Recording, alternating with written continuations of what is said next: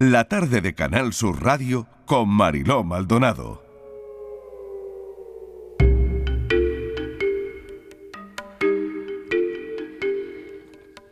Comienza esta hora en la tarde en tu búsqueda. Ya saben que es una sección del programa y hoy vamos a abordar una de las desapariciones más desconcertantes que se han vivido en la Costa del Sol de Amy, Amy Fitzpatrick, que desapareció hace 15 años en Mijas. La investigación podríamos decir que arrancó tarde, eh, porque lo primero que se pensó fue que Amy se fue porque quiso, que fue una fuga voluntaria. Claro, la escena, una menor de edad sola, em, de noche, un tramo poco iluminado, sin testigos, sin cámaras. Es en un principio, fue la escena de la desaparición. 15 años sin respuesta. Y un dato ha llegado a Irlanda, donde vive la familia paterna, y parece que ese es el dato que podría volver a reabrir este caso y no sé si es que no se cerró nunca. Patricia Torres, ¿qué tal? Bienvenida. Hola Marilo, muy buenas tardes. Pues así es, esta adolescente irlandesa de 15 años vivía junto a su madre y la pareja de esta en Mijas Costa y han pasado 15 años desde aquel 1 de enero de 2008. A Amy se le pierde en el camino que iba desde su casa hasta la de su amiga Ashley Rubio, un trayecto poco iluminado pero que ya conocía muy bien. Pasó la noche vieja en casa de su amiga y cuando se levantaron se fueron de compras a Fuengirola. Esa noche del día 1 de enero, Amy se fue a su casa sobre las 10 de la noche y ahí su rastro se evapora. Nadie volvió a verla más. La desaparición de esta joven se consideró de alto riesgo por su edad, pero la Guardia Civil nunca encontró ningún indicio de criminalidad. Los primeros días se barajó la marcha voluntaria, la fuga, entre otras razones por la mala relación de la joven con su padrastro. Incluso, dos años más tarde, la madre y el padrastro llegaron a ofrecer una recompensa de un millón de euros para la persona que proporcionara una pista que condujera a la localización de Amy. Lo último que hemos conocido del caso es la información que ha publicado el rotativo irlandés Irish Mirror, una información hasta ahora desconocida sobre la mm. hipotética utilización de Amy como tapadera en carreras ilegales de coches y transporte de drogas.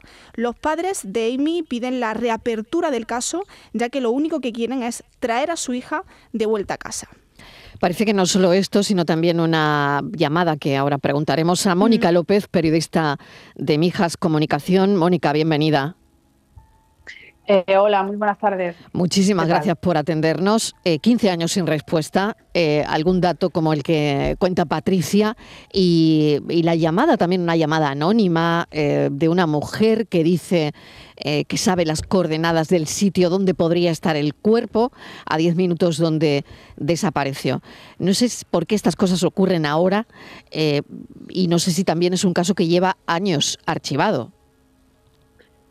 Bueno, pues eh, Patricia lo ha resumido bastante bien. Ha sido un caso, 15 eh, años, se cumple en, enero, el día 1, que fue ese último día, esa última noche cuando se vio a Amy. Pero lo que sí es cierto que aunque no haya habido ningún tipo de, bueno, de avances en la investigación, este caso no se ha llegado a archivar. De hecho, ayer tuve la ocasión de hablar con la Comandancia de Málaga de la Guardia Civil y me comentaban que eh, siguen investigando desde, desde aquel entonces hasta ahora y que también han recibido eh, muchas pistas, eh, todas ellas no han llegado a ningún sitio finalmente, pero que siguen trabajando y este caso jamás se ha cerrado. Algo que bueno, pues puede confundir porque al no tener ningún tipo de pistas, pues pensamos que se ha archivado, pero nada de eso.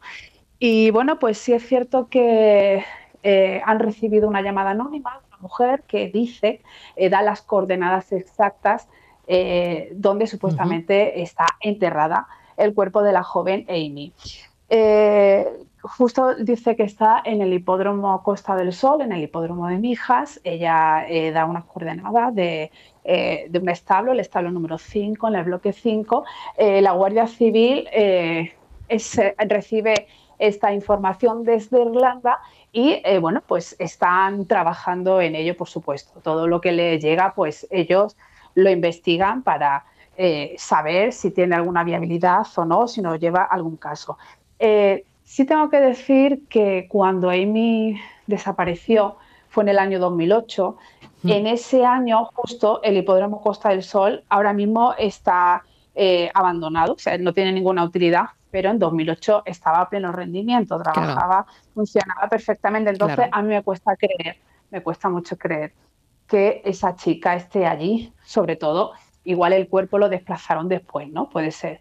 Pero me cuesta muchísimo creer que lo llevaran a ese lugar porque era un lugar de muchísima masificación de visitas, eh, bueno, había carreras todos los fines de semana, actividades eh, también entre diario y me cuesta creer, pero eso es lo que es la última eh, noticia que tenemos hasta el momento y habrá que esperar porque me consta que la Guardia Civil pues está trabajando en esta llamada telefónica.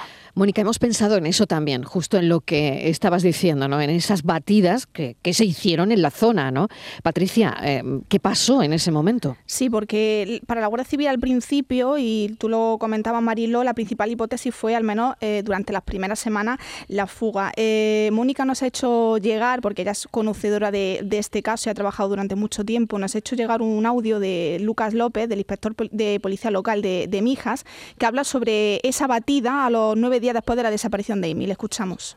Bueno, ¿cómo ha ido la mañana en esta gran batida de nuevo que se ha realizado por el municipio?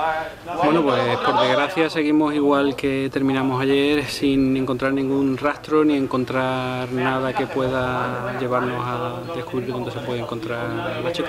No sé, Mónica, si los investigadores tenían elementos objetivos para pensar eso, la fuga voluntaria.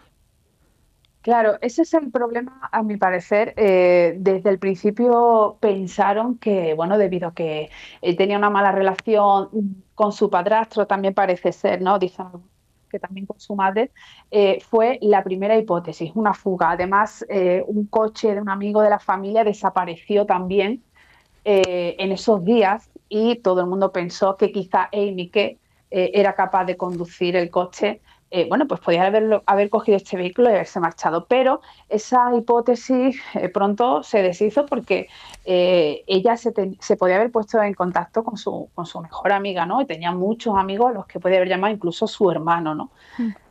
pero el problema, pues, fue que se, bueno, pues que llamaron a la Guardia Civil muy tarde, que la hipótesis primera fue que quizá ella había abandonado el hogar y quizá eh, se empezó a investigar eh, pues tarde, pasada ya esos tres primeros días que son los más importantes.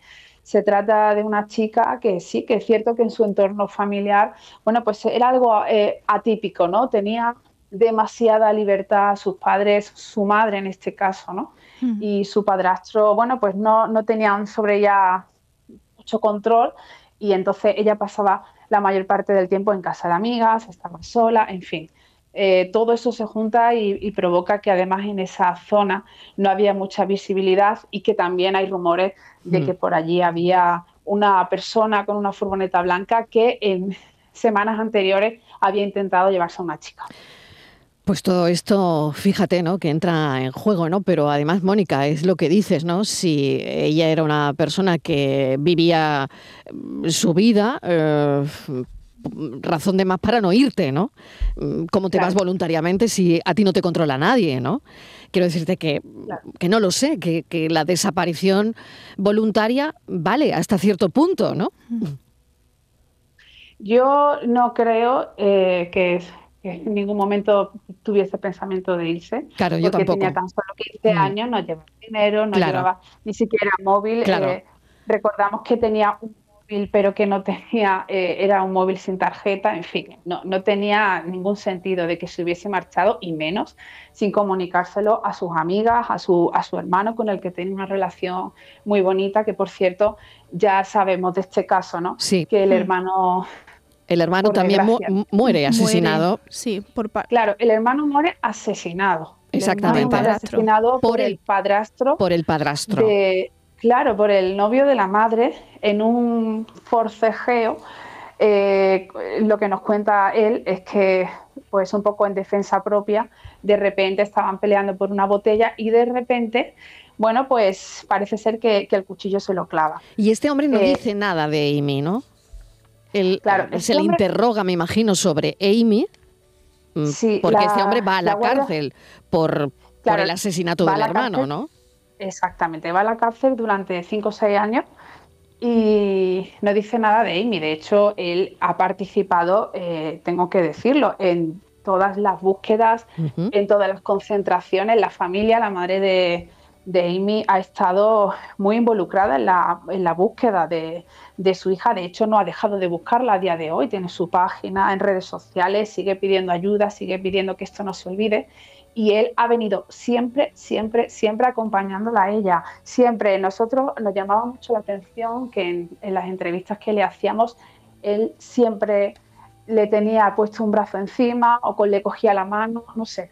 Entonces, él lo único que decía, bueno, pues que, eh, que sí, que deseaba encontrarlo y tal, pero hasta ahí. Entonces, él es, uno de, los, de las personas sospechosas de este caso por parte del padre de Amy que hmm. nunca se ha creído la versión, porque el padre de Amy recibía constantes llamadas de su hija hmm. diciéndole lo mal que se llevaba con su padrastro. Y, bueno, pues él era conocedor ¿no? de esa mala relación y por eso él tiene el punto de, eh, de mira en, Dave.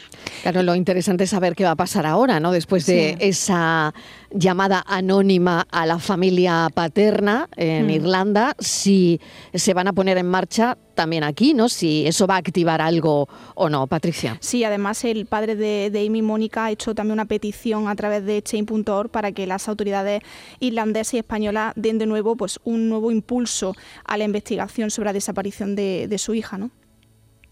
Sí, eh, de hecho puedo decir que, aquí al menos esa petición ha llegado, es decir, eh, la Guardia Civil, este caso lo lleva la Comandancia de Málaga, eh, me han comunicado que ellos están muy pendientes de todo lo que les llega y en este último caso me consta que ya están trabajando, no pueden decir nada de momento porque es una investigación ahora mismo que no pueden desvelar, pero me consta que sí, que, que van a llevar también esta, esta nueva pista, van a intentar seguirla a ver si por fin podemos tener algo de luz, porque es cierto que este caso es un caso muy complicado, es un caso donde no tenemos ninguna pista, es un caso muy dramático, donde además de la desaparición de Amy, también hemos tenido el fallecimiento de su hermano. Mm. y, en fin, ha perdido a su eh, hijo estamos aquí complicadísimo, complicadísimo este caso, muy y, además eh, decir ya eh, para rizar el rizo que la madre de, Amy, tras eh, eh, pues ser su hijo asesinado, se casa al poco tiempo con, su novio. Le perdona y antes de que entre en la cárcel y tal, se casa con él. Entonces, es un caso muy difícil. Complicadísimo, complicadísimo que nos deja muchas preguntas en el aire y que esperemos que a raíz de esta pista pues podamos empezar a tirar del hilo de nuevo para que no se pierda la memoria de Amy podamos encontrarla. Mónica López, periodista de Mijas Comunicación, muchísimas gracias que bueno sabe mucho de, de este caso y por eso hemos querido conectar con ella. Gracias, un abrazo. A vosotros, gracias. Patricia Torres, gracias, pero eh, quiero que me cuentes la desaparición de un niño de 12 años que lo están buscando desde el 9 de enero en Roquetas de Mar. hay, algo nuevo? Pues la asociación SO Desaparecido ha alertado de la desaparición de, un niño eh, de 12 años, Salah Adin El Moloudi, que fue visto por última vez el pasado 9 de enero en Roquetas eh, de Mar. Según indica, en el momento de la desaparición, el joven vestía un pantalón de chándal gris y sudadera azul, así como unas zapatillas de color negras. Y también acabamos de conocer, Marilo, que están buscando a otro joven de 18 años, que se trata de Pablo Cuadro, Merchan, que desaparece el pasado 17 de enero en Sevilla. Por eso, de nuevo, solicitamos la colaboración ciudadana. Si alguien ha visto a Pablo o ha visto a Salah, pueden llamar a Policía Nacional 091, Guardia Civil 062 o al 112. La tarde en tu búsqueda, Patricia Torres. Hasta ahora. Hasta ahora.